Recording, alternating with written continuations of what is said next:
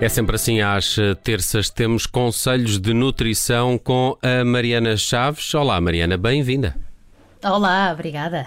Mariana, de novo aqui no Aprender a Comer, uma sugestão de um ouvinte. De resto, podem deixar também as vossas questões e sugestões para ouvinte.observador.pt. Foi isto que fez um dos nossos ouvintes que pergunta: a alimentação tem mesmo impacto na redução do risco de cancro?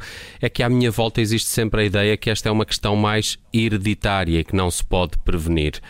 Um, esta frase não está correta, pois não? Essa frase não está correta, Nelson, de todo. Uh, e é muito importante que se fale sobre isto, porque às vezes a internet é um péssimo aliado neste aspecto.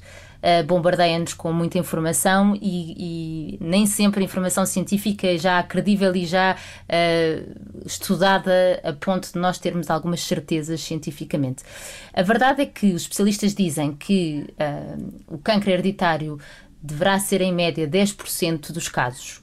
Uh, e com isto o que se quer dizer é que nos restantes casos uh, o fator ambiente, portanto aquele que nós construímos como o nosso ambiente, seja uh, comportamental, portanto seja de alimentação, de exercício físico, de gestão do peso, terá impacto Uh, se nós fizermos alguma coisa na redução do risco. Agora, é importante também explicar que uh, um cancro é sempre uma alteração genética uh, nos nossos genes, mas nós, não tendo herdado genes com mutação, uh, nós ao longo da nossa vida vamos sempre sofrendo alterações dos nossos genes. Existe uma coisa chamada uh, o fenótipo, ou seja, a nossa capacidade, com as nossas atitudes, de ativar ou adormecer os nossos genes, mesmo as nossas alterações genéticas. E é aí que entra a alimentação, claramente. Hum. A alimentação, já percebemos também que tem aqui essa, essa grande importância. De resto, íamos falar quase nestes, uh, nestes três uh, fatores, não é? Uh, a alimentação, a atividade física e, e, e, também essa, essa gestão de peso que deve, que, deve ser, que deve ser feita. Mas há de facto alimentos que são muito mais prejudiciais e, e aumentam o risco de cancro do que outros. Então, Nelson, é, é importante, uh, como é um tema muito sensível, é muito importante, a meu ver, uh, primeiro que tudo, basear-nos naquilo que alguns investigadores fazem nesta área e existe uh, para todos lerem gratuitamente na internet um relatório que já é a terceira vez que é editado, agora a última edição foi em 2018, que se chama World Cancer Research Fund. É um relatório feito por esta entidade que que se dedica apenas a selecionar os artigos científicos com validade para nos dizer exatamente o que é que, em termos de dieta, de exercício físico e gestão de peso, pode aumentar ou diminuir o risco. Porque as pessoas estão sempre muito preocupadas naquilo que pode aumentar o risco, mas também às vezes perdem-se um bocadinho naquilo que podem diminuir uh, o risco de vir a ter cancro. E realmente este relatório e esta instituição, uh, as recomendações são exatamente estas três que são a preocupação, que é tudo o que bebemos e comemos, o exercício físico que fazemos e a gestão do peso. Para teres ideia, Nelson, gestão, uh, o excesso de peso e obesidade aumenta muito mais o risco de vir a ter cancro do que alimentos específicos. Mas é importante eu também explicar que, por exemplo, vou dar aqui um exemplo muito, muito prático, que é no cancro da próstata, nós sabemos que o licopeno, que é um fitoquímico que existe uh, no tomate, principalmente ativado quando temos o molho de tomate, que tem realmente impacto na redução do risco de cancro de próstata. Mas é neste específico, do cancro da próstata. Uhum. E Uh, por exemplo, uh, o excesso de gordura abdominal, principalmente uh, nas mulheres, aumenta o risco de câncer da mama muito mais do que o impacto positivo que o licopeno pode ter no câncer da próstata.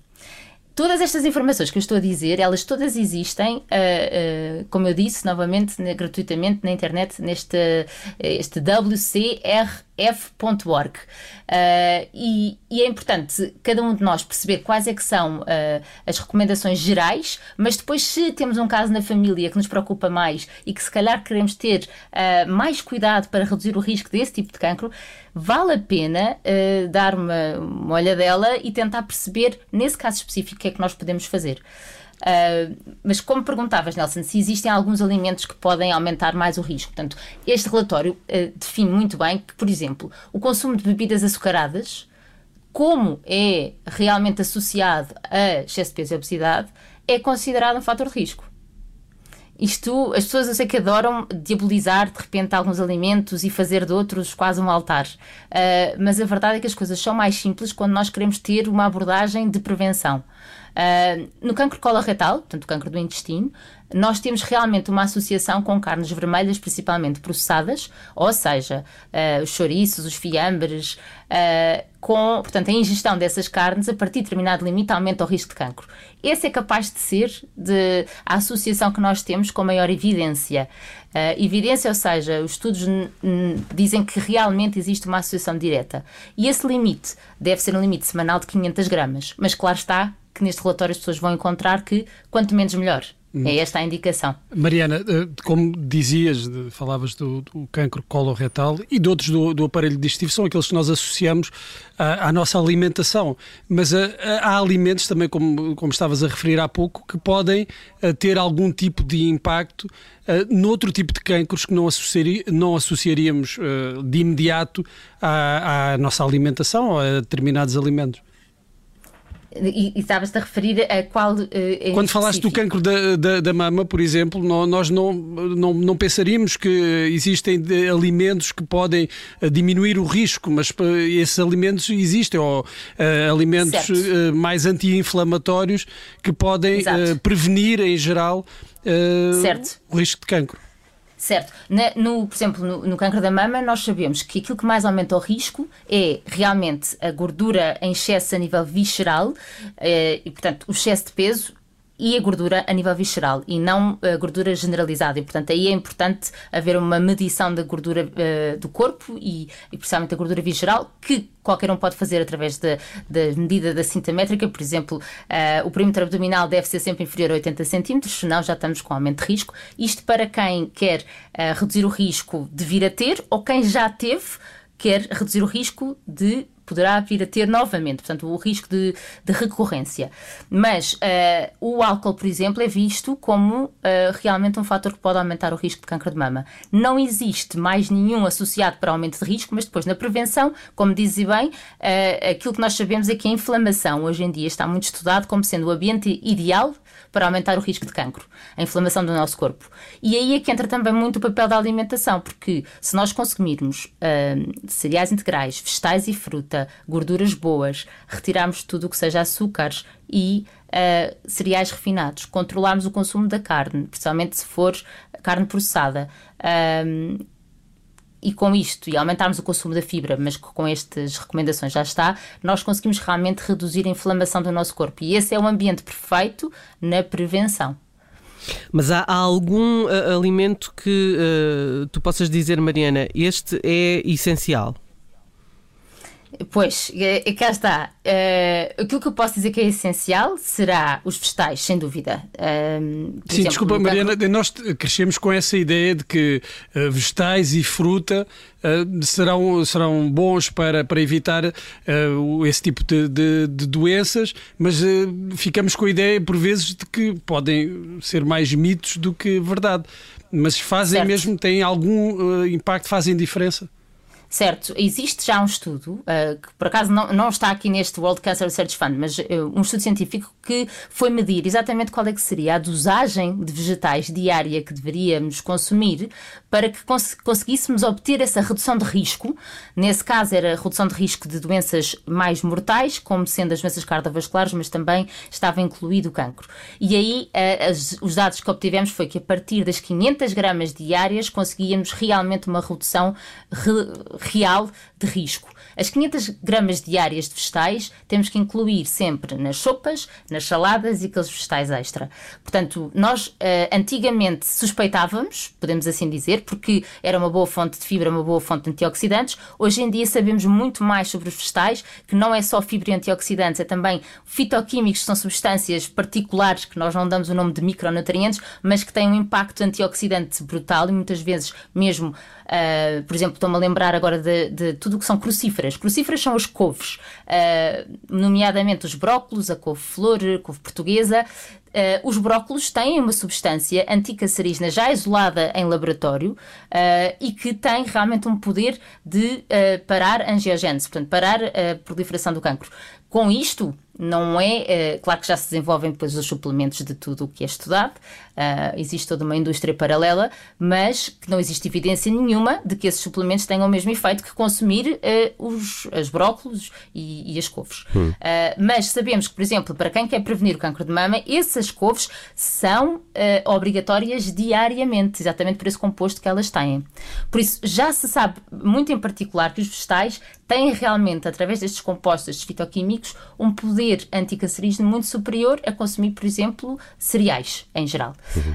Um, mas, eh, para além disto, as gorduras boas, como sendo as gorduras dos frutos secos, a gordura do azeite, a gordura do peixe, também têm um impacto real na redução da inflamação, talvez seja dos alimentos que mais reduz a inflamação e por isso também será daqueles essenciais quando se fala na redução de risco. Olha, Mariana, estou já aqui a navegar neste site que tu sugeres, o wcrf.org, para perceber quais são os alimentos eh, que estão mais associados a um aumento ou até a uma diminuição no, no risco de cancro. Uh, se calhar poderia ser um, um, conselho, não é? Perceber também qual é que é a nossa história familiar, perceber a que tipo de cancros podemos hereditariamente uh, estar mais suscetíveis e perceber que há um, um comportamento que podemos ter e que pode uh, baixar esse risco uh, em algumas situações. Tinha só, só aqui uma pergunta muito rápida para terminar, porque tu falaste aí das bebidas açucaradas, os refrigerantes. Há aqui um capítulo dedicado a, a, às bebidas não alcoólicas e depois descobri aqui uma coisa engraçada, porque nas bebidas alcoólicas entrei aqui neste capítulo